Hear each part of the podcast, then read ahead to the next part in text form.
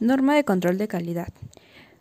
Esta norma será aplicable a las firmas de contadores públicos que desempeñan auditorías y revisiones de información financiera, trabajos para atestiguar y otros servicios relacionados. En esta norma pues se van a establecer estos lineamientos que están relacionados con sus responsabilidades de estas firmas, las cuales eh,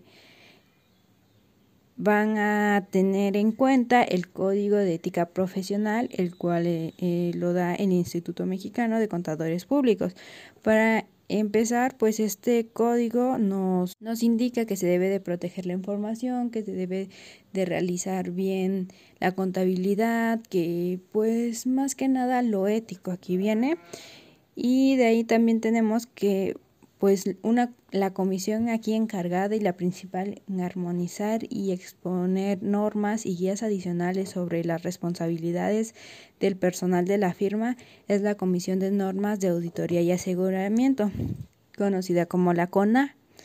lo cual es derivado a procedimientos de control de calidad los cuales van a ser observados para su correcta interpretación de contextos de, de esta norma. Para comenzar, pues eh,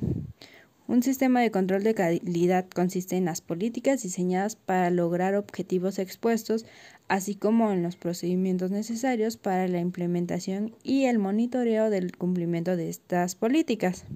Aquí algo muy importante son los elementos de un sistema de control de calidad, los cuales están constituidos en, en estos elementos que son la responsabilidad de los líderes de las firmas sobre el control de calidad en la misma.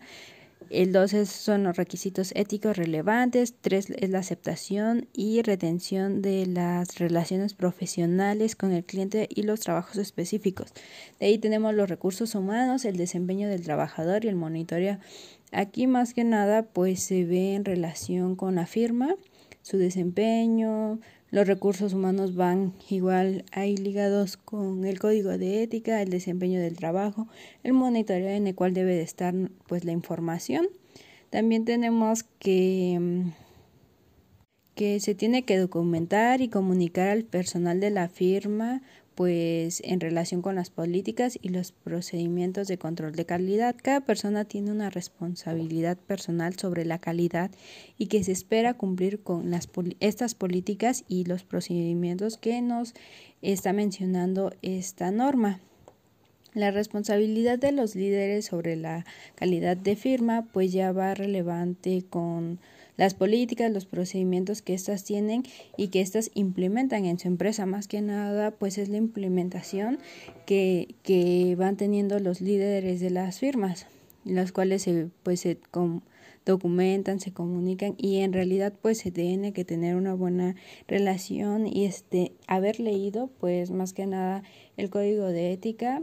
y para ello pues deben de estar inscritos en en el Instituto Mexicano de Contadores Públicos. ¿Por qué? Porque aquí pues ahí te dan las sanciones, te dicen cómo se tiene que hacer, igual pues es cuestión de los contadores esta parte. Eh, también nos habla sobre sus requisitos éticos, eh, la retención de clientes, trabajos. En los recursos humanos tenemos las políticas de procedimientos, la asignación de equipos de trabajo, el desempeño del trabajo,